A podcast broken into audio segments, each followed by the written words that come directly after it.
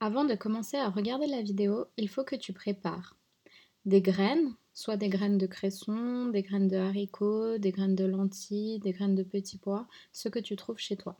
Il te faut aussi 7 cotons de watts, 8 petits pots et un récipient euh, plein d'eau, comme une carafe d'eau ou un petit arrosoir si tu as.